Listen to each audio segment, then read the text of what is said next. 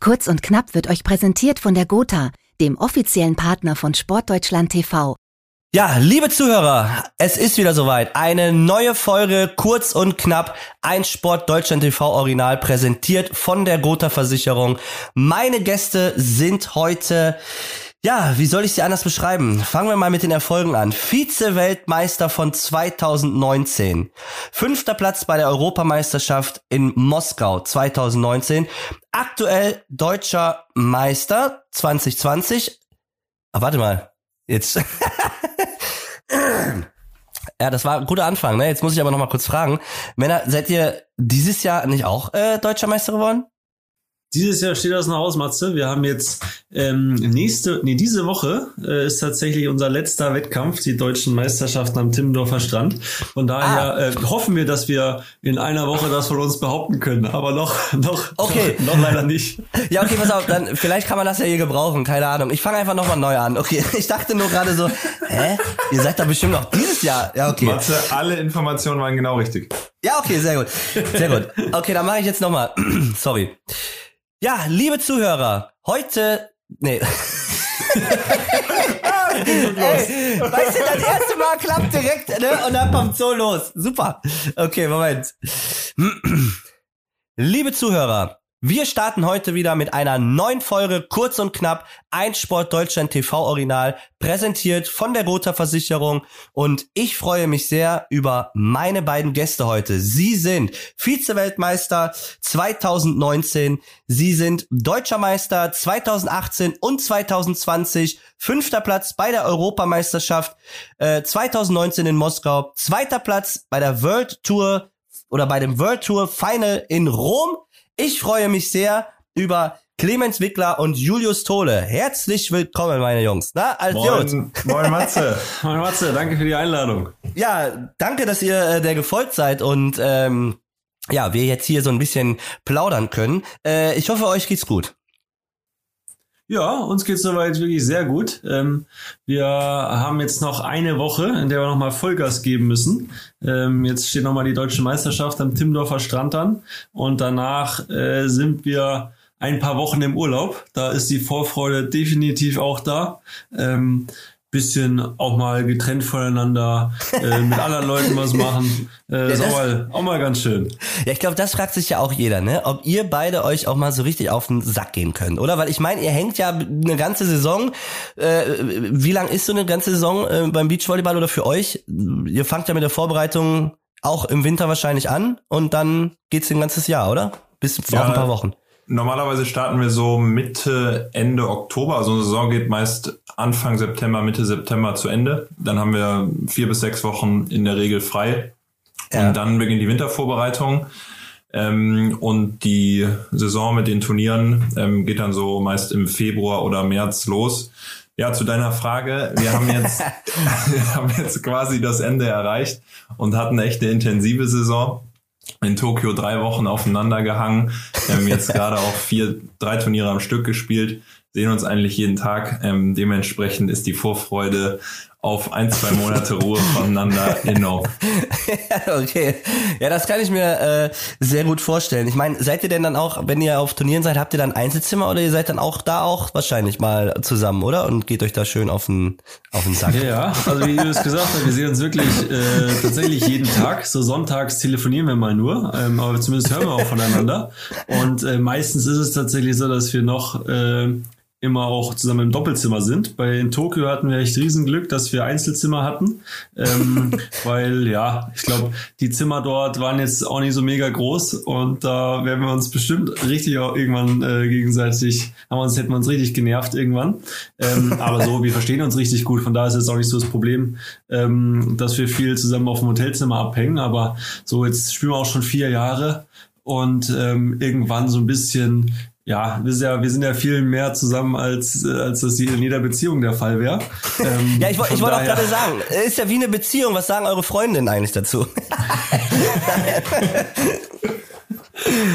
Nein, aber mein Gott, ich meine, das ist doch äh, äh, auch cool und ich glaube, so muss es ja auch sein, so so ähm, könnt ihr euch ja auch nicht nur im Training, sondern auch so auf ein bisschen aufeinander einstimmen. Wenn der eine mal Ruhe braucht, dann weiß der andere Bescheid, okay, jetzt gehe ich dem anderen mal nicht auf den Sack. Und äh, ja, ist ja auch cool. Solange ihr euch äh, gut versteht und euch nicht streitet, ne? ja, das stimmt. Also man lernt echt alle Facetten des anderen kennen. Ähm, das war auch eine Art Entwicklung. Die ersten ein, zwei Jahre da ist man noch so in der Honeymoon-Phase, freut sich, äh, macht geile Sachen miteinander und dann merkt man immer mehr so die, ja, auch die Macken, wo man aneckt, wo man vielleicht ein bisschen verschieden ist. Ich, wir nehmen gerade in Clemens Wohnung den Podcast auf. Ich habe es kaum bis zum Mikrofon geschafft. So voll ist der Boden, irgendwelche Klamotten verstreut, irgendwelche Taschen aus Tokio. Es ist ultra stickig. Also, ähm, aber auch da, man wird natürlich auch ein Stück weit professioneller, wie du gesagt hast. Man weiß, wenn man sich mal eher zurückzieht.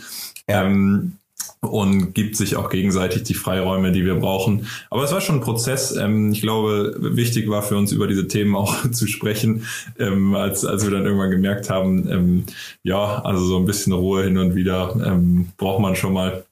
Aber das hat sich jetzt alles ganz gut eingespielt und was echt angenehm ist und wir beide sehr zu schätzen wissen, dass wir gute Kumpels sind und super verstehen und sonst, sonst wäre es schon noch deutlich schwieriger, glaube ich. Ja, das glaube ich auch. Und ich glaube auch, das ist ja, wie, wie wir ja schon gesagt haben, in jeder Beziehung, ähm, dass es dann ja auch äh, schöne Zeiten gibt, aber auch natürlich, dass man sich auch mal irgendwie, weiß ich nicht, äh, in der Haare hat oder so unterschiedlich ist. Ich glaube, wenn man gleich wäre, wäre es ja auch irgendwo äh, langweilig und man muss ja auch unterschiedliche Charaktere haben, gerade auch in der Mannschaft, würde ich sagen, oder so im Mannschaftssport, wenn man da äh, irgendwie weiß ich nicht, äh, ja, das gleiche macht, bringt's ja nichts. Also man braucht ja einen, der so ein bisschen. braucht einen großen und einen kleinen bei uns. genau, das, das war ganz wichtig. ich wollte gerade sagen, wenn ihr dann so zwei wie mich habt, das ist natürlich das wär, das schwierig. Wirklich, das ist ja wirklich schwierig. Ja, aber ich glaube, bei uns ist es nochmal so Mannschaftssport wahrscheinlich, ja, dass du da, wenn du, keine Ahnung, äh, Fußball, Handball, Basketball, wo du einfach zu vielen auf dem Feld stehst, dass du da einen brauchst, der richtig so ein Fighter ist, so ein Stratege und so. Mhm. Ähm, bei uns ja, also ist es schon auch wichtig, dass so jeder seine eigenen äh, Sachen einbringen kann und vielleicht, dass man nicht komplett gleich ist, aber auf der anderen Seite ähm, muss man ja auch auf so einen gemeinsamen, gemeinsamen Nenner kommen. Wenn ich jetzt die ganze Zeit austicke und rumschreie und Julius äh, würde das, würde da überhaupt nicht drauf klarkommen und fühlt sich dann unwohl, ähm, wäre es auch wieder nicht so gut. Ähm, ja. Von daher, ja, probieren wir da so den Mittelweg zu fahren. ja, doch, ihr macht es ja ganz gut. Ähm, ich habe euch ja auch schon äh, privat, oder wir kennen uns ja auch privat und es macht auf jeden Fall immer Laune mit euch. Ich, wir haben ja auch schon mal einmal ähm, äh, äh Beachvolleyball zusammen gespielt. Da muss ich sagen, da hatte ich die Jungs aber sowas von im Griff. Zwei gegen eins haben wir gespielt, aber das war wirklich absolut kein Problem für mich. nee, ich habe ja, du, ich, ich saß doch Julius bei dir auf der Schulter und dann hat der Clemens da mal einen draufgehauen und dann äh, ja, war, gar, war, gar nicht so leicht, war gar nicht so leicht, muss ich sagen. Also das war für Clemens ein traumatisches Erlebnis. Also die Saison danach war echt schwierig. Der hat die Bälle niemals ausgehauen, weil er häufig von deinem Blog noch geträumt hat. Du, der, ey, der träumt jetzt immer noch von Albträume. Ja, ja. ja ich, ich kann das, das verstehen. Immer, immer wieder so ein, ja, ich weiß nicht, so echt, wenn ich dann in irgendeinen anderen Block haue, ich denke immer an dich, Matze. ja, ich meine. Wobei man ja sagen muss, wir haben ja hundertmal probiert, bis du endlich einen Block gemacht hast. Also die Schulter von Clemens, Hallo, die tat Julius, schon weh. Deswegen habe ich Schulterprobleme. Ja, aber das sollst du doch nicht verraten. es soll einfach dabei bleiben, dass der Clemens äh, ja nachts nicht schlafen kann, weil er von einem kleinwüchsigen geblockt wurde. oh Mann, ey. Ja, aber ja, ähm, Clemens, du hast ja auch vorhin angesprochen, ähm, deutsche Meisterschaften, äh, die stehen ja jetzt an, äh, ist ja gar nicht mehr so lang. Ähm, die finden im äh, oder am Timmendorfer Strand statt. Ihr geht als Titelverteidiger an den Start. Ähm, ja, wie sieht's da aus? Also ihr wollt den Titel ja schon wieder mit nach Hause nehmen, oder? Das ist auf jeden Fall der Plan, ähm, jetzt die Woche den Titel zu verteidigen. Ich glaube, es wird auch echt ein cooles Event. Ähm, wir dürfen oder die, ja, der Deutsche Volleyballverband darf 3600 Tickets verkaufen oder, ähm, ja, da das Stadion zumindest normalerweise würden 6000 reinpassen, also knapp die Hälfte äh, sind möglich.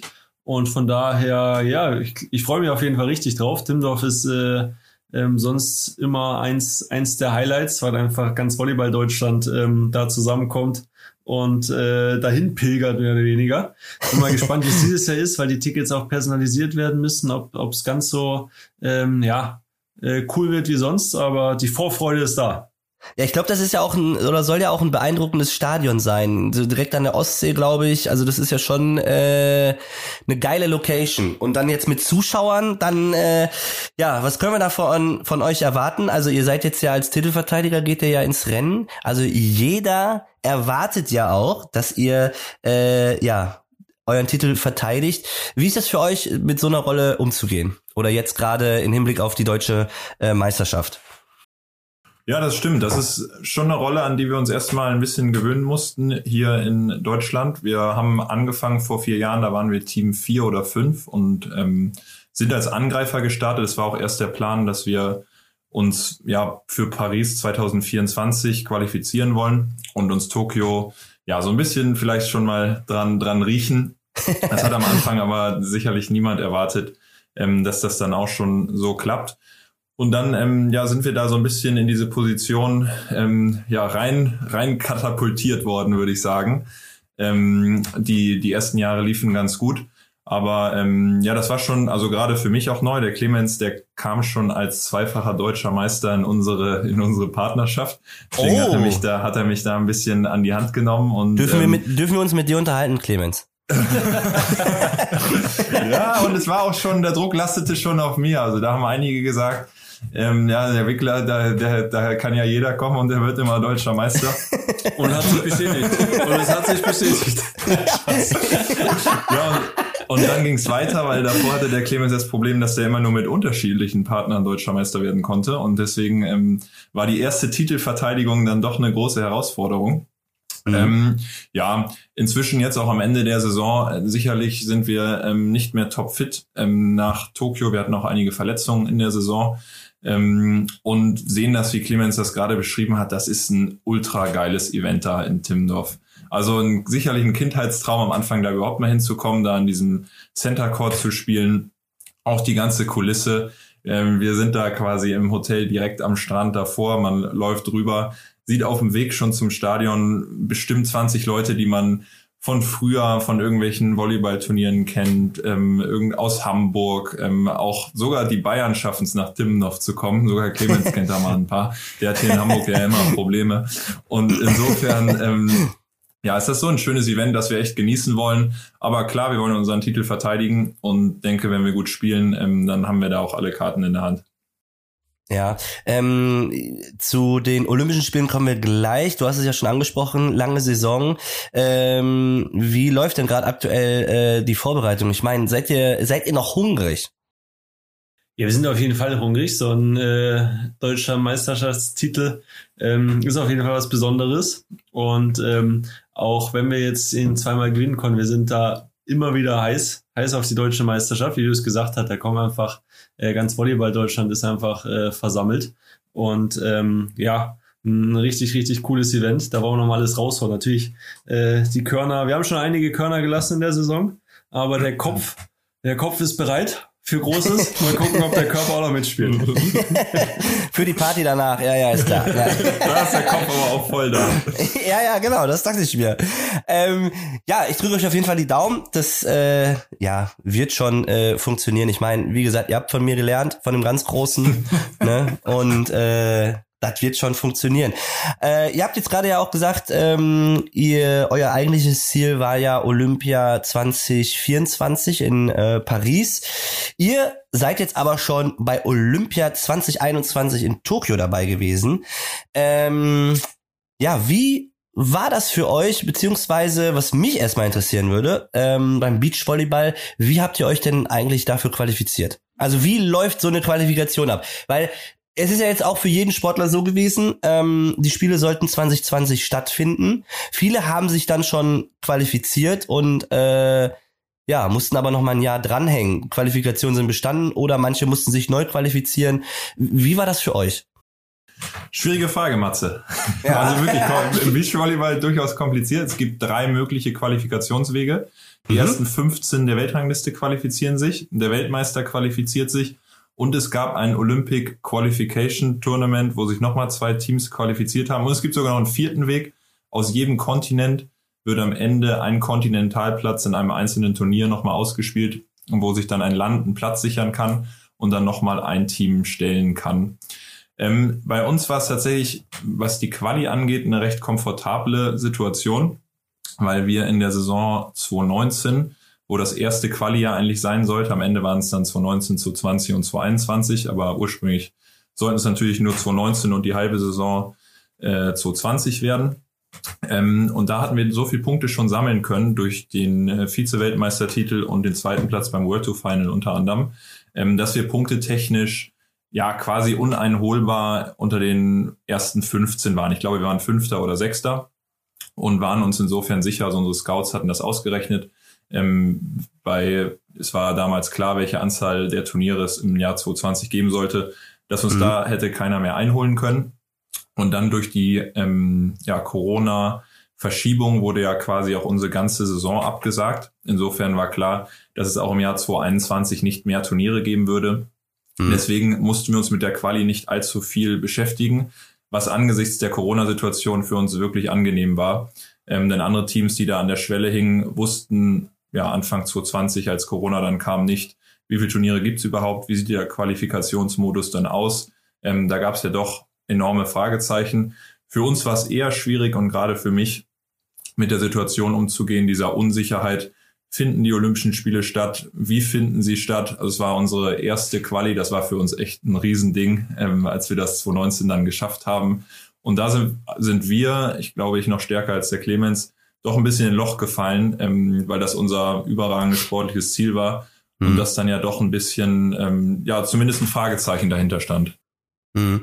Ja, ja, das stimmt. Und vor allen Dingen, äh, ihr seid ja auch, ähm, ja, als dann soweit war, äh, erste Mal bei den Olympischen Spielen, äh, war die Vorbereitung ja auch dann letztendlich das Jahr weiter alles andere als leicht, denn äh, äh, Clemens, du hattest ja ähm, eine Blinddarm-OP und ähm, Julius, du hattest äh, ja kurz vor Beginn eine äh, Bänderverletzung und äh, das muss man auch erstmal wegstecken, ne? Also ja, also die Vorbereitung an sich, also sie lief erstmal ziemlich gut an, weil wir sehr, sehr gut durch den Winter gekommen sind. Also von mhm. Oktober weg bis ähm, März äh, lief es eigentlich wirklich sehr gut. Haben eine richtig coole Wintervorbereitung gehabt, ähm, uns gut gefühlt und dann, wie du sagst, haben wir so ein bisschen die, die Seuche bekommen, weil ich auf in Fuerteventura äh, im Trainingslager hat dann mein Blinddarm äh, Alarm geschlagen und musste dort äh, vor Ort rausgenommen werden. Ach, dort ähm, vor Ort auch noch? Ja, Direkt. genau, in, im Ach. Krankenhaus. Das war eine Aktion. Ventura. ja, erzähl mal, wieso war das eine Aktion? ja, also es war in dem Sinne, weil ich habe, ja, keine Ahnung, ich habe am Vormittag noch trainiert gehabt ja. Und dann irgendwie mittags haben die Schmerzen angefangen. Ich habe Mittagsschlaf gemacht und bin davon wach geworden, wie unsere aufgeregte Physio beim Clemens lag, der da irgendwie auf dem Sofa war und gewimmert hat mit seinem Bauch.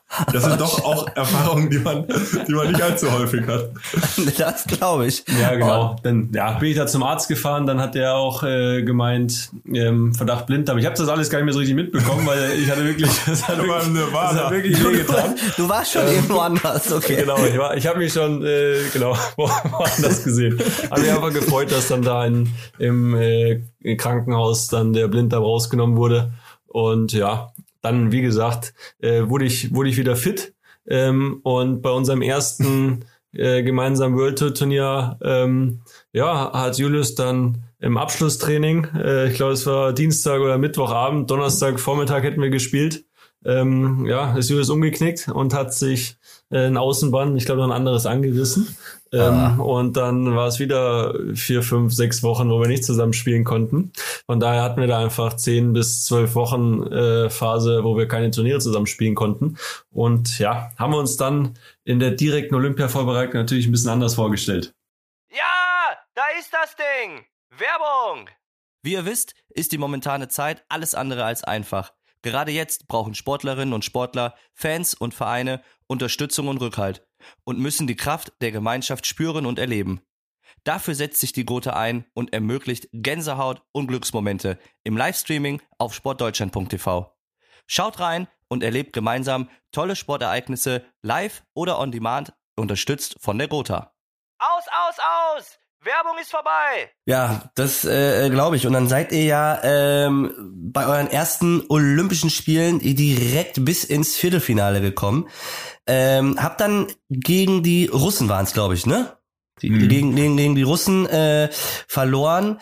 Ähm, ich glaube, gegen die habt ihr auch dann bei der WM 2 19 verloren. Ja, richtig. Du darfst, du darfst da nochmal in die Wunde reindrücken. Ich wollte da nämlich nochmal ordentlich reindrücken, denn ähm, ich muss sagen, ich fand die Russen ziemlich. Nein, war ein Scherz. Also ich werde hier den Teufel tun. Hallo, ich habe euch natürlich die Daumen gedrückt am Bildschirm, Mann. Und äh, ja, aber da, wie wie war das denn da für euch? Also wenn ihr da, äh, ihr, ihr hattet im Hinterkopf, ey, ähm, wir haben jetzt hier ein geiles Turnier gespielt, ähm, erste Olympische Spiele, es läuft, wir wir äh, ne ähm, sind jetzt im Viertelfinale und dann kommen, ja, das hört sich lustig an, dann kommen die Russen, ne? Also dann, die Russen kommen, so sagt man das, ne? Eckhardt. Nein, aber, äh, ja, und dann trefft ihr wieder auf den Gegner, der euch, ja, den WM-Titel weggeschnappt hat. Äh, wie geht man in so einem Spiel? Ja, wie du schon gesagt hast, die Russen bisher sind das unsere absoluten Endgegner. Wir haben im, wir haben im Finale gegen sie verloren, wir haben im World Tour Final gegen sie verloren, wir haben in unserem Four-Star, wo wir das Finale erreicht haben, auch gegen sie verloren und jetzt haben wir in Tokio Viertelfinale gegen sie verloren. Ähm, die liegen uns bisher auf jeden Fall noch nicht. Ähm, vor Ort jetzt vorher haben wir das Spiel nicht groß anders vorbereitet als andere Spiele. Also natürlich hat man im Hinterkopf, dass die beiden bärenstarke Spieler sind. Aber das Niveau ist tatsächlich so eng und auch die Turniere kurz vorher, da war es jetzt nicht so, dass die Russen die bärenstarken ähm, Favoriten waren. Nur leider mhm. war es tatsächlich so, dass sie sich in dem Turnier dann richtig gut reingespielt haben, schon im Spiel, ähm, bevor sie gegen uns gespielt haben, sehr, sehr gut gespielt haben. Also das haben wir auch eher im Nach Nachhinein dann gehört. Ähm, damit haben wir uns jetzt nicht so groß beschäftigt. Ja, und ähm, haben uns eigentlich zum Ziel gesetzt, da anzugreifen und ähm, an den Dingen anzuknüpfen, die wir davor im Turnier, glaube ich, ähm, sehr, sehr gut gemacht haben. Ähm, da muss man schon sagen, dass die Russen in dem Spiel bärenstark gespielt haben, ähm, was wir nicht ganz geschafft haben. Ähm, was aber wahrscheinlich auch ein bisschen daran gelegen hat, dass wir in dem Jahr einfach nicht auf dem Niveau gegen solche Gegner gespielt haben. Also wer das Spiel gesehen hat, der russische Blockspieler, der Oleg, der hat ja wahrscheinlich 80, 90 Prozent seiner Sprungausschläge da bei uns ins Feld geballert. Ähm, wir hatten dadurch unsere Annahmen sehr viel im Hinterfeld. Und dann wird es gar nicht so einfach, gegen so ein, so ein Team ähm, anzugreifen. Mhm. Ähm, ja, ich glaube, Clemens und ich, wir sind uns einig, dass wenn wir auf Top-Niveau ähm, gespielt hätten und vielleicht eine andere Vorbereitung gehabt hätten, ähm, dann hätte es vielleicht anders sehen, aussehen können. In dem Spiel und auch in dem Turnier muss man aber sagen, dass die Russen drei bis fünf Prozent stärker waren als wir. Deswegen war das Ergebnis auch vollkommen verdient. Und ähm, tut trotzdem weh. Man hat die Chance auf ein Halbfinale, ähm, auch die Chance, um Medaillen mitzuspielen. Ähm, aber ist insofern doch auch ähm, hinnehmbar, als dass wir jetzt nicht bei einem engen Spiel am Ende äh, Müll gebaut haben oder ähnliches, ähm, sondern ähm, ja, dass man anerkennen muss, dass die Russen an dem Tag das bessere Team waren. Mhm. Ja, ich habe immer, also ich habe es natürlich äh, am, am äh, vom Fernseher hier verfolgt und äh, habe dann immer äh, ja, wie gesagt, ich bin jetzt nicht so der Beachvolleyball-Experte, dass ich jetzt sagen kann, ey, ah ja klar, hier Taktik 2-2, so und so läuft's. Aber ich habe immer, ich habe, ich habe immer nur den, ähm, ich glaube, Julius hat's kommentiert, das Spiel, ne? Ja, Julius ja. Brink, glaube ich, genau. Und der hat immer gesagt hat, ja, sie halten an ihren Stiefel fest und äh, ne, der Clemens donnert da die Dinger von links nach rechts beim Aufschlag und hier und da. Ähm, ja, äh, habt ihr oder stellt man, äh, weiß ich nicht, hält man dann sowas fest an so eine Spieltaktik, die man vielleicht vorher bespricht? Oder habt ihr jetzt gesagt, so, boah, die Russen, die sind so stark, wir müssen da irgendwie, äh, weiß ich nicht, was ändern? Also wie läuft das? Ich meine, beim Fußball wechselt man jemanden aus, bei euch geht's natürlich nicht. äh, also hättest du jemanden ausgewechselt oder wie? Also Ey, am, liebsten, am liebsten hätte ich direkt äh, mich umgezogen und wäre kurz nach Japan geflogen. Nein, aber natürlich nicht. Ihr habt das überragend gemacht, aber ich meine, Nee, habt ihr nicht, sonst wärt ihr Olympiasieger geworden. Aber ich meine, ganz ordentlich, nein, ne? nein, ihr habt wirklich, nein, ihr habt euch ja, ey, mega verkauft. Ich meine, man muss ja immer so sehen. Brauchst äh, jetzt nicht rausreden, Mats. Nein, ey, ihr seid ein junges Team, ihr seid äh, mit der Vorgeschichte und auch, dass äh, ihr ja eigentlich so zukunftsmäßig erst 2024 äh, äh, ja so wirklich im Kopf habt. Also wenn ihr da nicht Gold holt, ne, dann Freunde, dann komme ich aber wirklich vorbei. Das ist jetzt noch mal eine Ausrede hier. Nein, Quatsch. Ihr habt es ja wirklich gut gemacht, aber äh, wie funktioniert das eigentlich so ein, so ein, so ein Spiel? Also weil ich habe jetzt auch zum Beispiel, ihr setzt euch ja äh, beim Beachvolleyball, wenn ihr dann die Auszeiten habt oder die Unterbrechung, sage ich mal, setzt ihr euch zu zweit dahin. Manchmal haltet ihr euch die Hand vom Mund, damit man nicht sieht, äh, was für eine Taktik ihr da gerade besprecht, aber ich habe alles durchschaut. Aber äh, redet ihr da eigentlich auch mit dem Trainer oder weil den sehe ich da nie? Oder äh, ja, wie, wie findet sowas statt auf dem Platz? Also, ja, Habt ihr da irgendwie, könnt ihr mir da vielleicht ein bisschen was zu sagen? Ja, also Oder so, verratet ihr jetzt zu viel? Ich weiß nicht, wer das Nee, jetzt da- hier alles das, hört. Ne? Das ist, da, da können wir auf jeden Fall ein bisschen was verraten. Also Okay. so, was, was Taktik und so angeht, ähm, also unser Trainer, mit dem dürfen wir während dem Spiel nicht kommunizieren. Der darf auch nicht irgendwie was Taktisches okay. reinrufen oder so. Okay. Ähm, der darf anfeuern, äh, klatschen, ähm, sich ärgern, aber das war's auch. Okay. Ähm, irgendwie taktische Anweisungen, das müssen wir alles selber machen. Äh, Mhm. Coaching gibt's beim Beachvolleyball oder ist verboten beim Beachvolleyball. Von daher besprechen wir so Taktiken ähm, vorher, im Vorhinein. Ähm, Mhm. Ja, unser Trainer oder die Scouts äh, probieren den Gegner auseinanderzunehmen und da äh, Stärken, Schwächen zu analysieren, äh, die uns am Ende weiterhelfen. Ähm, und dann machen wir, jetzt in Tokio haben wir das bisschen äh, ausgeweitet. Wir haben selber auch äh, einige Spiele geguckt, haben am Abend vorher meistens so eine intensive Ta oder eine längere Taktikbesprechung gemacht, so halbe, dreiviertel Stunde lang und dann am Spieltag selber nur noch mal so 15 Minuten wiederholt. Und da gibt's dann verschiedene Strategien. Also wir haben einen, äh, eine Strategie auf den einen äh, Spieler, eine äh, für den anderen und ähm, vielleicht auch manchmal noch einen Plan C. Ähm, und am Ende ist es aber trotzdem so, wie du sagst, wenn Sachen nicht aufgehen, ähm, dafür sind die Auszeiten sehr, sehr gut. Meistens bei der ersten technischen Auszeit ist nach 21 gespielten Punkten. Ähm, da überlegen wir uns oder probieren ja zu analysieren, was hat bisher geklappt, was vielleicht nicht, wo müssen wir noch mal ein bisschen nachsteuern. Und ähm, ja, das ist halt ein, ist so ein laufender Prozess. Also man muss eigentlich immer, ähm, ja, am Ende ist es eins gegen eins oder zwei gegen zwei auch im Kopf, äh, Mhm. wo du probierst, dem Gegner einen Schritt voraus zu sein ähm, oder auf, auf sein Spiel zu reagieren und dann wieder am Ende eben äh, den Ticken vorne, äh, vielleicht auch gedanklich, ähm, äh, muss man ein bisschen anpassen. Und ja, dafür sind die Auszeiten gut. Manchmal auch einfach nur zum Atmen, zum Runterkommen, äh, zum Trinken wird auch mal gar nicht geredet. Ähm, ja, aber das ist, das ist äh, bisschen individuell, aber eben auch sehr viel Taktik geprägt. Ja, apropos Taktik, was bedeutet das eigentlich? Das müssen wir mal verraten. Es steht ja immer, klar, beim Aufschlag einer ähm, steht hinten, einer steht vorm Netz und der, der vorm Netz steht mit dem Rücken zu dem Aufschläger, äh, der macht immer so komische Handzeichen, so entweder so ein Finger raus oder so ein Peace-Zeichen oder was ich da immer so gesehen habe. Was bedeutet das?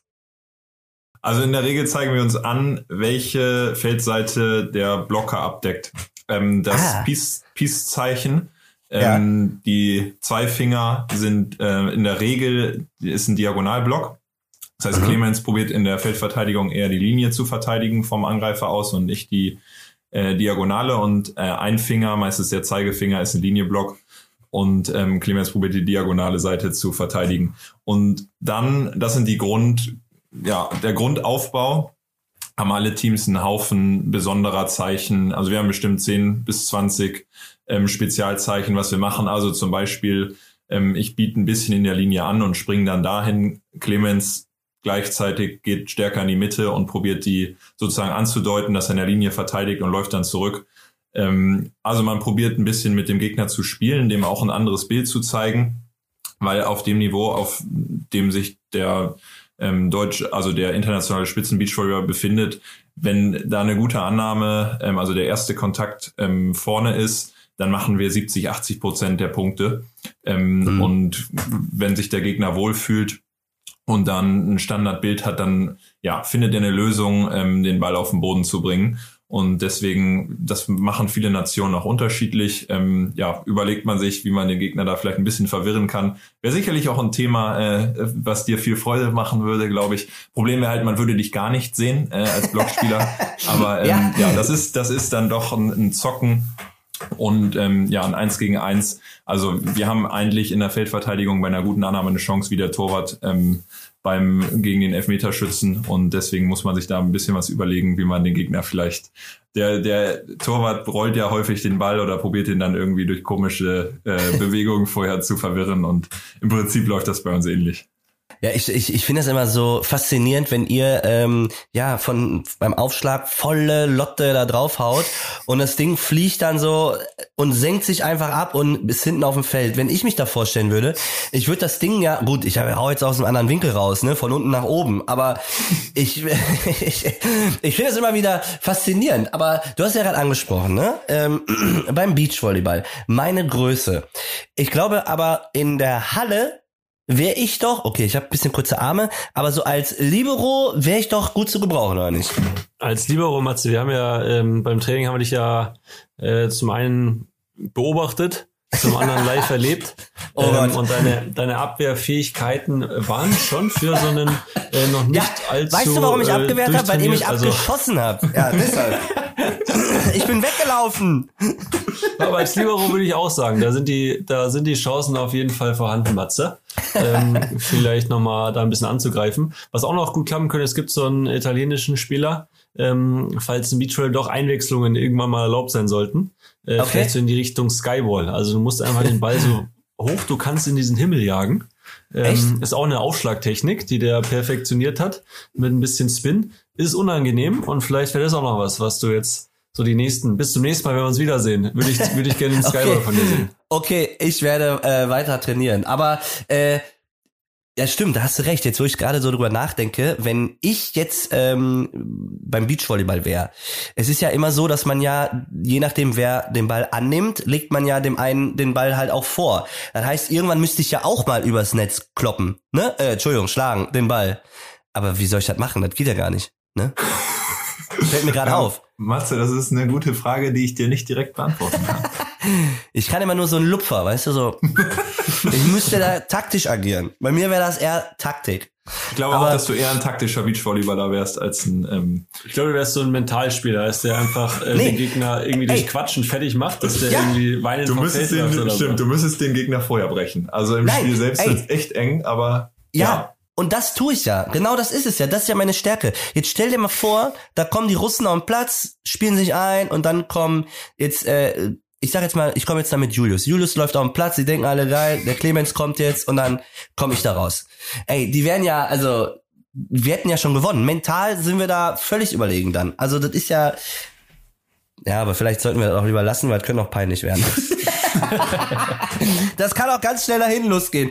Aber äh, ja, es waren jetzt eure ersten Olympischen Spiele. Wie habt ihr ähm, denn ja die die Olympischen Spiele, das Nonplusultra für jeden Sportler? Ähm, wie habt ihr das Sportereignis denn äh, ja erlebt? Ich meine, ihr kanntet es vorher ja noch gar nicht anders. Ähm, jetzt aufgrund der Pandemie natürlich, ähm, ja, klar, ohne Zuschauer und vielleicht man lebt in so einer Bubble, aber trotzdem die Riesenmensa, äh, viele Nationen dabei. Wie war das für euch? Ja, also für uns war es ein, ein unglaublich cooles Erlebnis. Ähm, ja, wir haben es aus Erzählungen gehört, wie Olympische Spiele, wie das so aussieht, wenn man im Olympischen Dorf ist, ähm, da mit den anderen Nationen zusammenzuleben, in einer riesen Mensa zu essen. Aber wir, wenn man halt nicht selber vor Ort ist, kann man sich da nicht so richtiges Bild von machen. Mhm. Und ähm, das war jetzt, glaube ich, auch ein, also ein Vorteil für uns, dass wir eben die vorigen Olympischen Spiele nicht kannten, auch mit deutschem Haus, was ja auch nochmal, glaube ich, einen riesen Mehrwert äh, darstellen oh, kann, yeah. ähm, dass wir, dass wir sowas einfach alles noch nicht gekannt haben. Und von daher sind wir da echt mit äh, offenen Mund da rumgelaufen und haben einfach sehr, sehr viele positive Eindrücke mitgenommen. Ob egal, ob das jetzt äh, mit anderen, die anderen Sportler da zu sehen oder in der Riesenmensa, wie du sagst, das war einfach beeindruckend, da äh, einfach, ja, es war einfach schön da zu sitzen, ähm, auch nur mit anderen Sportlern mal ein bisschen zu quatschen, was jetzt auch leider ein bisschen weniger geworden ist, ähm, dadurch, dass jeder schon noch ein bisschen ja, aufgepasst hat oder äh, die Sorge mit dabei war, ähm, vielleicht doch äh, sich am Ende anzustecken. Das will man natürlich bei so einem, so einem Wettkampf überhaupt nicht. Ähm, mhm. ähm, und auch, ja, was im Kraftraum da die verschiedenen Sportarten, wie die da ihr Krafttraining durchgezogen haben, sei es irgendwelche Gewichtheber, die da äh, die, die Gewichte, die ich im Max-Training, die, die werfen die rum, äh, als wäre es nix. Ähm, oder die Boxer, die da äh, mit ihrem Trainer einfach Gas gegeben haben. Das war einfach cool zu sehen. Ähm, von daher bis auf äh, das Spiel gegen die Russen habe ich eigentlich nur, nur coole, coole Erfahrungen gemacht und ja, äh, werde ich so auf jeden Fall nicht vergessen. Ja, das glaube ich, aber wie du es ja auch schon gesagt hast, das waren auch so meine ersten Erfahrungen, wo ich echt äh, schlucken musste, weil ich mir da so in die Hose gekackt habe. Ich habe äh, auch waren in der Mensa in Peking, ähm, ersten, ersten Paralympischen Spiele und dann kamen da Kleinwüchsige rein, die waren, weiß ich nicht, so breit wie ich groß war auch. Okay, ist jetzt nicht schwer, ist jetzt nicht schwer, aber ey, die waren Maschinen, ne? So, die packten so zwei Tabletts in einer Hand, ich schön eins in beide Hände und ich dachte so, boah, wenn der gleich gegen mich, oder wenn der gegen mich antritt, der haut das Ding ja, weiß ich nicht wohin, ne? Aber dann war es halt Powerlifter. zum Glück, zum Glück. Also das ist dann schon so, dass man da echt äh, ja wahnsinnige äh, Sportpersönlichkeiten auch kennenlernt. Das fand ich immer ganz cool. Ja, das äh, das stimmt. Also war es trotz allem äh, ja was was Besonderes für euch und äh, jetzt 2024 dann äh, ja was habt ihr euch für 2024 vorgenommen? Ähm, ja, schau mal. Schau mal vielleicht, mal. vielleicht, vielleicht tauscht einfach mal. Du noch mal einen Blinddarm rausnehmen und äh, ich meine, vielleicht ist man da beim Springen dann ein bisschen, hat man nicht mehr so viel Gewicht, ne?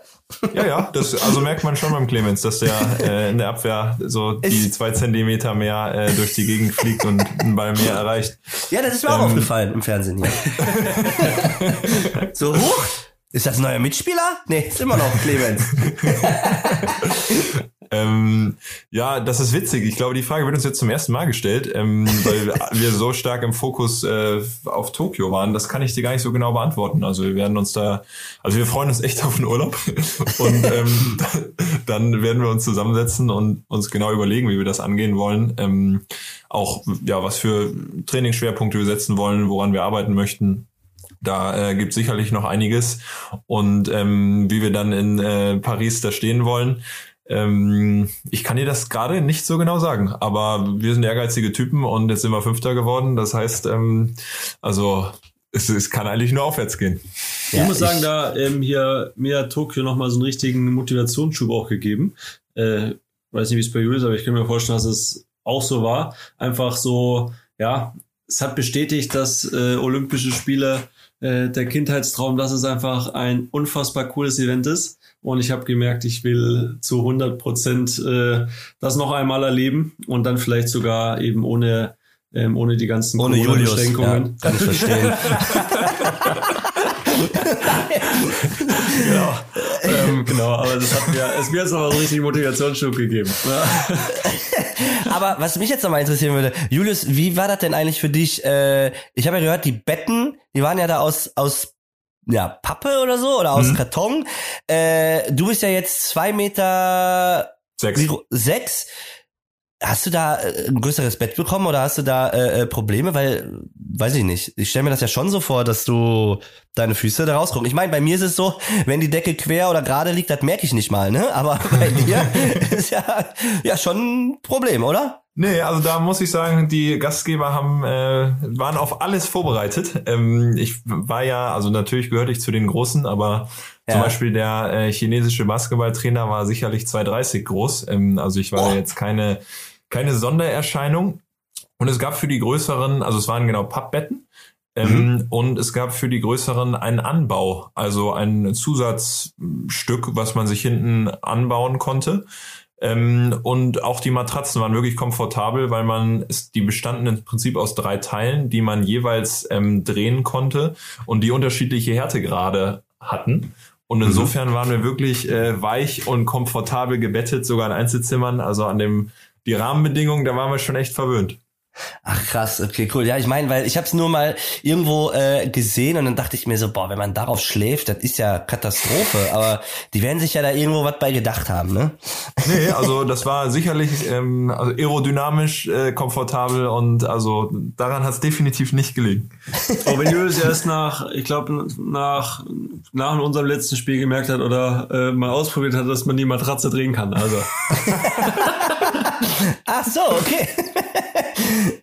Wie man konnte also die Matratze äh, wie so drehen? Ach so, da, verschiedene Stärke. Einmal drehen? mittel, Genau, hart. das so, Ach so. genau, am Anfang lag man auf der harten Seite und wenn man die gedreht hat, wurde es ein bisschen weicher und dann konnte man irgendwie die einzelnen Teile noch drehen. Das habe ich selber auch nicht gemacht. Ja, ich schon. Ähm, das habe ich gemerkt, dass du das nicht gemacht hast. Ja. ja, das hat man an der Sprungfähigkeit nämlich gesehen, mein Freund. Ne? aber äh, ja, aber das äh, äh, finde ich doch cool, dass ähm, ja, ihr dann doch äh, auch vieles Positive mitnimmt und ich hoffe, dass ihr da äh, jetzt in Hinblick, in Hinblick auf 2024 dann da alles geben werdet und da ist egal wer kommt, ob die Russen kommen oder wer auch immer. äh, ich drücke euch auf jeden Fall da die Daumen und das, äh, ja, Jungs, das äh, geht besser. Also ich will euch nicht unter Druck setzen, aber ich erwarte da schon äh, dass ihr da sehr weit kommt und das werdet ihr auch. Äh, aber ich würde gerne noch mal was Privates äh, fragen und zwar ähm, ist es ja nun mal so, ähm, dass würde ich zumindest sagen, korrigiert mich gerne, ähm, Beachvolleyball eine Sportart ist, ähm, die jetzt auch nicht unbedingt vielleicht, wo man wie beim Fußball äh, von leben kann, reich wird ähm, und vielleicht nicht auch nicht so oft im Mittelpunkt steht, wie es manche Sportarten in Deutschland dann so ist. Okay, eigentlich nur eine Fußball, aber ähm, ihr studiert ja noch nebenbei. Äh, Clemens, du studierst äh, Wirtschaft und ähm, Julius, du glaube ich sogar Jura. Ähm, wie könnt ihr das mit eurem ja Sportverein? Also wie ist das machbar? Also jetzt in der olympischen äh, Saison definitiv schlecht. Ähm, aber im Prinzip äh, probieren wir beide oder ich, äh, ja, ich bin nicht gar ganz so hinterher gewesen wie Julius leider. Ähm, deswegen bin ich auch noch nicht ganz so weit. Aber ähm, probiere so ein, zwei äh, Klausuren im Semester, vor allem in den Wintersemestern, äh, hinzukriegen.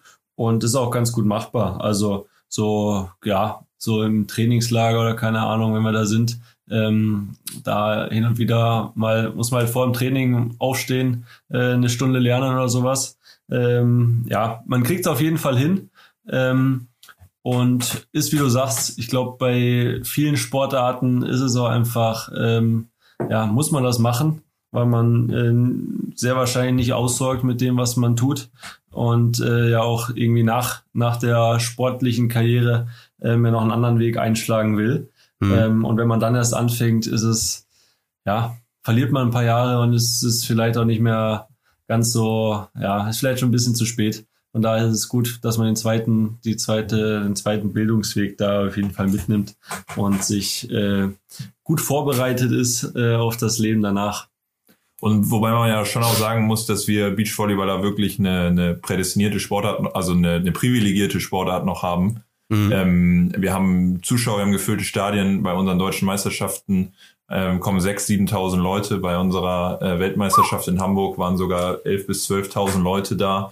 Ähm, Jeden Tag? Auch, ähm, ja, ich glaube, ab Freitag bis Sonntag waren Boah. in den Spielen. Das Stadion, Rotenbaum-Stadion, äh, füllt, ja. ja, ich glaube, da passen 11.000 bis 12.000 Leute rein. Geil. Ähm, also das, uns, uns geht's schon sehr, sehr gut auch. Also wenn ich das mit, wir haben am Stützpunkt in Hamburg auch, auch andere Sportarten, unter anderem Schwimmen oder Rudern, was die Jungs und Mädels da abreißen müssen. Die trainieren ja größtenteils noch mehr und noch härter als wir und ähm, ja, haben am Ende ihre Regatta, ähm, ja, wo kaum einer da ist und zuschaut, auch glaube ich in der Gesellschaft, ähm, mhm. ja, viel, viel weniger noch wahrgenommen und da geht's unser Sportart und auch uns dadurch ja wirklich gut. Also auch die Aufmerksamkeit. Wir haben, wir haben tolle Partner. Ähm, ja, trotzdem, natürlich ist es Hochleistungssport, wir, wir sorgen nicht aus und müssen gucken. Ähm, also man, man kann sich ja schnell verletzen, man kann überholt werden. Ist ja doch ein sehr kurzlebiges Geschäft. Ähm, und deswegen war oder ist es uns beiden wichtig, uns da auch gleichzeitig aufzustellen. Aber ähm, ja, wir sind nicht Fußball, aber uns geht's nicht schlecht. Ich meine, du hast ja auch gerade erwähnt, wir haben ja sogar einen Partner zusammen. Ne? Wir sind ja im äh, Team Toyota, äh, was ja auch äh, wirklich ein sehr toller und großer Partner ist und uns äh, vieles ermöglicht. Ähm, jetzt ist ja so gewesen, dass ja auch die äh, Laura Ludwig und die ähm, Maggie und auch ähm, die ähm, anderen beiden, die ähm, Carla und die Julia, ähm, gab leider kein Podestplatz bei Olympia, aber ähm, Julius, du hast es ja auch gerade angesprochen, dass ihr da sehr gut aufgestellt seid. Ähm, ja, war das jetzt ein, ein, Rückschlag für den Beachvolleyball oder oder woran fehlt es und und wie ist das eigentlich aufgebaut? Also ihr habt ja auch mehrere Stützpunkte. Ihr seid ja zum Beispiel in Hamburg, glaube ich. Ne? Also das ist ja schon, ja, ich finde auch, dass immer mehr passiert beim Beachvolleyball. Ja, definitiv. Ich glaube, Rückschlag würde ich so also klar, wenn man sich die letzten Olympischen Spiele anguckt und Brink Reckermann 2012 Gold gewinnen und äh, Ludwig Walkenhorst 2016 ebenfalls Gold, ähm, ist jetzt zwei fünfte Plätze von den Ergebnissen her äh, ein Rückschlag, aber ich glaube, wenn man sich die letzten äh, Saisons und auch so ein bisschen die, die Vorgeschichte anguckt, ähm, können wir mit den zwei fünften Plätzen im Beachvolleyball sehr gut leben. Die Weltspitze ähm, ist extrem zusammengerückt, äh, sehr, sehr dicht geworden. Ähm, bei den Frauen ähm, oder auch wir haben jetzt in der Saison äh, keine Podestplätze ähm, erzielen können. Ähm, dementsprechend, ja, ähm, sind, glaube ich, zwei fünfte Plätze sehr ordentlich. Ähm, und ja, in, in Hamburg muss man sagen, passiert wirklich einiges im Beachvolleyball. Ist ja auch der zentrale Stützpunkt jetzt. Mhm. Ähm, und gibt auch noch Nebenstützpunkte mit Stuttgart und Berlin, aber eher für Nachwuchsbereich. Und da bin ich mir sicher, dass, dass da für die nächsten drei Jahre nochmal ordentlich äh, investiert wird. Äh, gute Trainer, ähm, sodass das Umfeld einfach geschaffen ist, um dann in Paris vielleicht nochmal einen draufzusetzen. Ja, da bin ich mir tatsächlich auch sehr sicher, dass äh, Beachvolleyball da auch äh, mittlerweile ähm, ja immer mehr im, im Kommen ist. Man nimmt es immer mehr wahr äh, und ähm, euch beide ja sowieso und äh, ich bin mir ziemlich sicher, dass ihr euren Weg äh, machen werdet und vor allen Dingen auch ähm, ja, wir wieder 2024 äh, in Paris, die nächsten Olympischen Spiele, wieder einiges von euch äh, erwarten können. Ähm, ich danke euch bis dahin, ähm, dass ihr so ja frei wart und mir hier äh, viele Einblicke beschert habt und ähm, ja privat wie auch über euren Sport. Ähm, Jetzt gibt's aber noch zum Abschluss der Folge ähm, eine kleine Fragerunde. Und zwar habe ich jetzt hier so zwölf Fragen vorbereitet, die ich immer meinen Gästen stellen werde. Ähm, und die sollt ihr bitte so schnell wie möglich beantworten. Ist natürlich jetzt ein bisschen schwieriger, weil ihr zu zweit seid. Entweder machen wir es so, ich stelle jedem die gleiche oder ich mache es immer im Wechsel. Also oh, ich würde sagen, abwechseln, oder? im Wechsel, ne? Okay, dann äh, würde ich sagen, äh, fange ich mit äh, Clemens an. Jawohl. Äh, bist du bereit? bereit? Bist du bereit? Ich bin bereit für die erste Frage. Okay. Geht um 500 Euro? Nein, Scherz. Äh, ähm, Dürfen wir dir auch noch eine Frage stellen, Matze? Ach so, ja klar. Ja klar. Dann überlegen wir während der zwölf Fragen, welche wir an dich haben. Ja, okay. Okay. Äh, also sei vorsichtig, was du uns fragst, ne? oh nein. Ich glaube, die schwierigen Fragen lasse ich raus. Nein, Quatsch. Also pass auf, komm, lass, wir fangen an. Ich, äh, Clemens, ich stelle dir die erste Frage. Äh, wenn Beachvolleyball nicht dein Sport geworden wäre, was dann? Äh, Fußball. Ich muss, ich muss Warum mich bekennen. So? Das klang so, das klang so emotional und ja, das, das steht da voll hinter, hinter der Aussage. Also Fußballprofi, oder was? Ja, dann wäre ich Fußballprofi geworden. Ähm, ich weiß noch nicht genau wo, vielleicht auch einfach nur Kreisliga-Fußballer. ähm, aber ja, so ein bisschen Kicken macht mir auf jeden Fall Bock. Ja, okay, aber das klingt doch schon mal nicht schlecht. Äh, Julius, welcher Film packt dich so richtig? Bernd Stromberg, der Film. Okay, habe ich jetzt noch nicht gehört äh, oder gesehen, aber muss ich mir mal ran, angucken. Ähm, Clemens, dein nächstes Wunschreiseziel? Wunschreiseziel Australien, Neuseeland.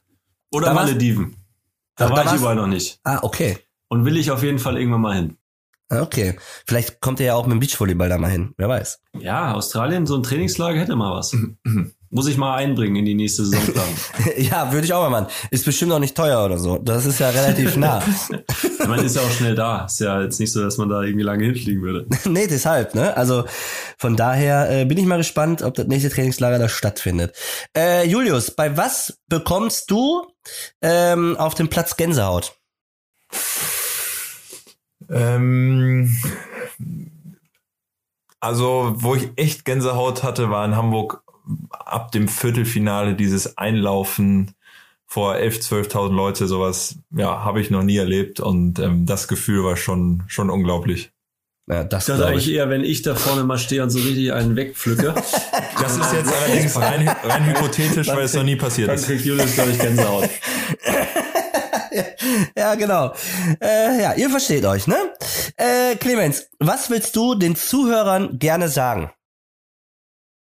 Ich möchte allen Gesundheit und Glück für ihren weiteren Lebensweg wünschen. Das, ja, das, das finde ich schön. Äh, jetzt bin ich mal gespannt, was du antwortest, Julius, denn äh, die nächste Frage ist, was ist dein liebster Duschsong?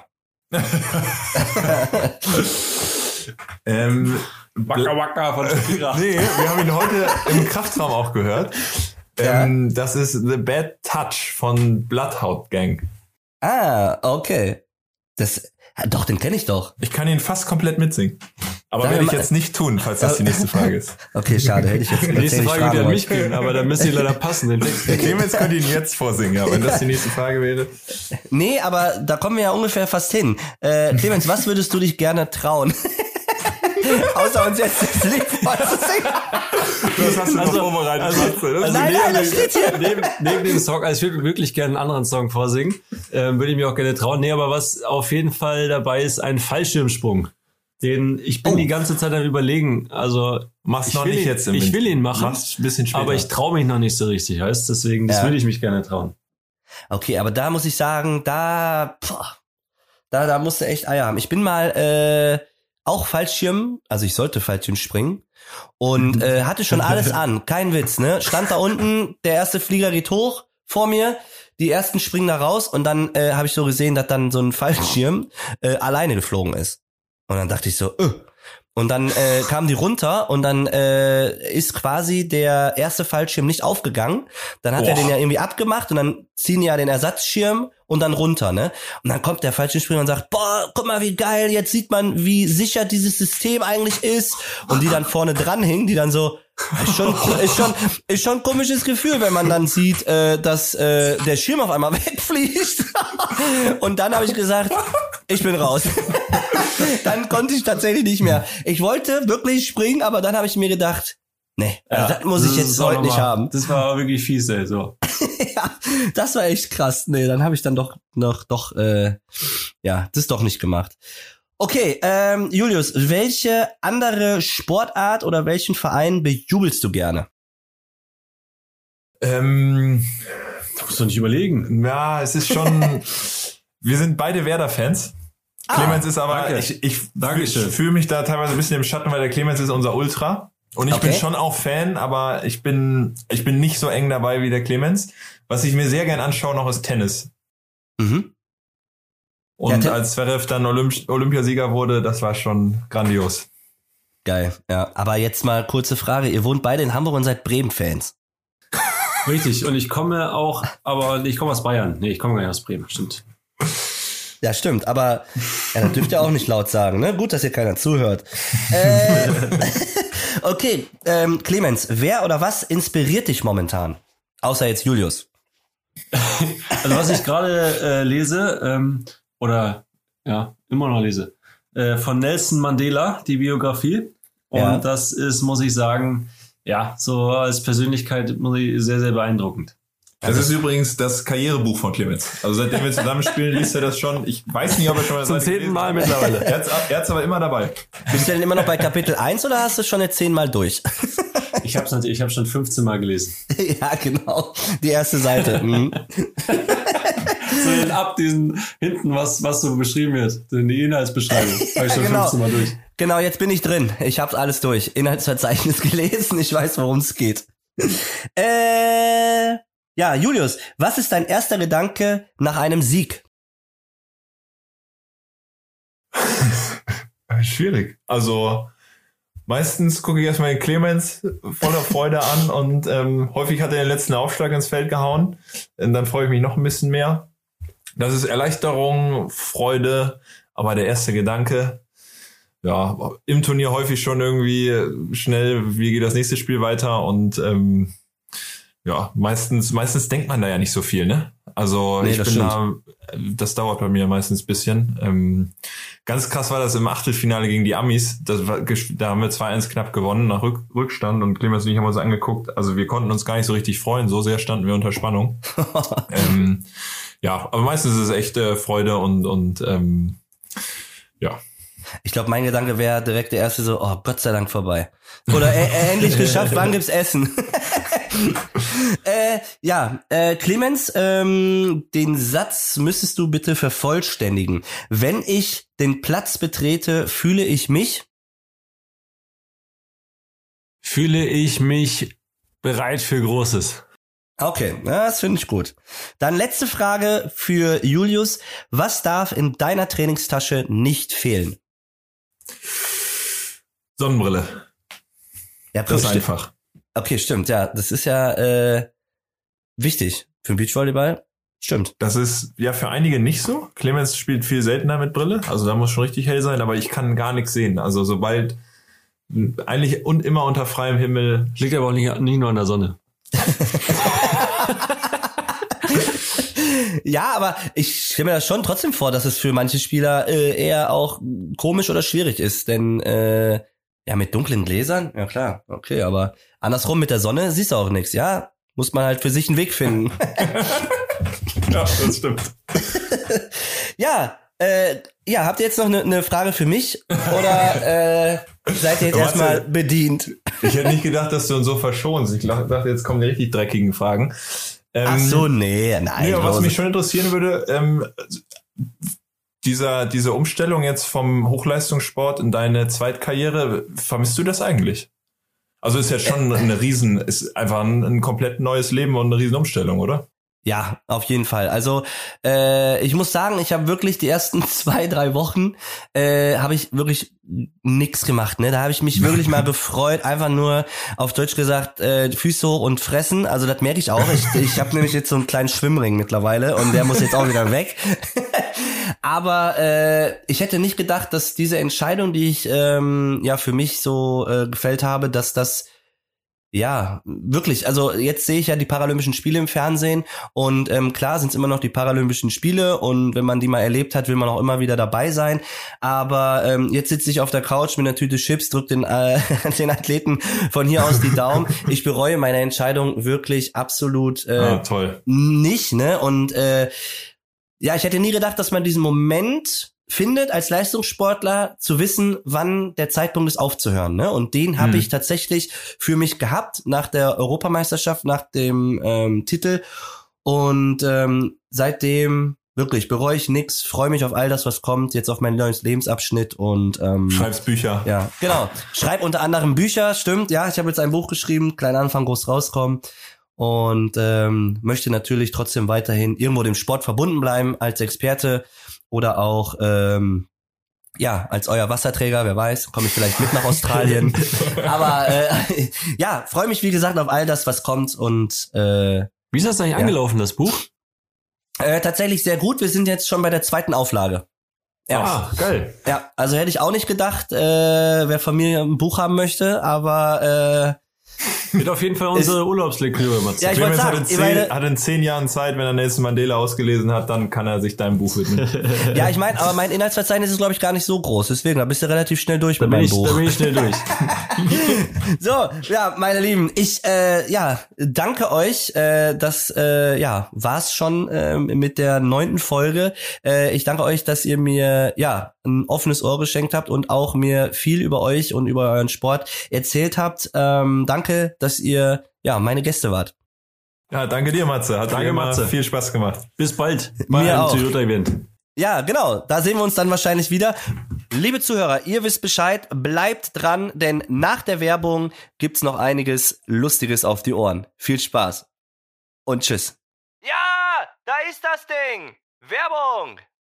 Das war der Podcast Kurz und Knapp, präsentiert von der Gotha Versicherung, dem offiziellen Partner von sportdeutschland.tv. Habt ihr weiter Lust auf Sport? Dann erlebt die Kraft der Gemeinschaft bei eurem Lieblingssport live auf sportdeutschland.tv. Aus, aus, aus! Werbung ist vorbei! Äh, was macht ihr jetzt noch? Trainiert ihr jetzt noch? Wir gehen jetzt essen. Essen. Oh, jetzt habe ich euch vom Essen auch noch abgehalten. Ah ja, klar. 12.41 Uhr. Ist ja noch gar nicht spät.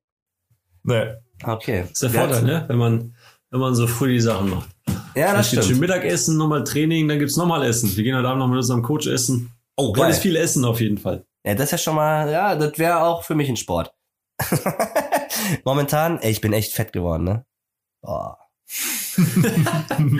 ey, das ist das Einzige, was mich so ein bisschen stört. Aber äh, ich weiß nicht, ne? Man hatte so irgendwie. Ich war froh, so, boah, jetzt einfach mal nicht zu trainieren, ne? Nix zu machen, einfach mal, weiß ich nicht. Und dann kommt man aus diesem Trott nicht mehr raus. Weißt du, wie ich meine? So, dann bist du da, dann bist du da gefangen. Hm, Das kann ich mir echt vorstellen, weil man kommt von dem einen Extrem ins nächste, ne? Und Ja. So ist so, das. so eine Normalität von zwei, dreimal Sport oder so, das ist wahrscheinlich super schwierig. Ja, ist es auch, weil jetzt ist es halt nicht mehr so, dass man, äh, ja, ich will jetzt nicht sagen Druck, es macht ja auch Spaß und ich, werde auch immer definitiv Sport machen, aber jetzt ist es mal so, wenn ich mal einen Tag keinen Bock hab, ne, Leute, dann sage ich, leckt mich am Arsch, Füße hoch, weißt du? So, und dann ist Ja, das gut. ja. Das habe ich halt, ja, im Leistungssport in meiner Karriere halt nicht sagen können, aber das, jetzt kann man es sehr, sehr häufig sagen. Okay.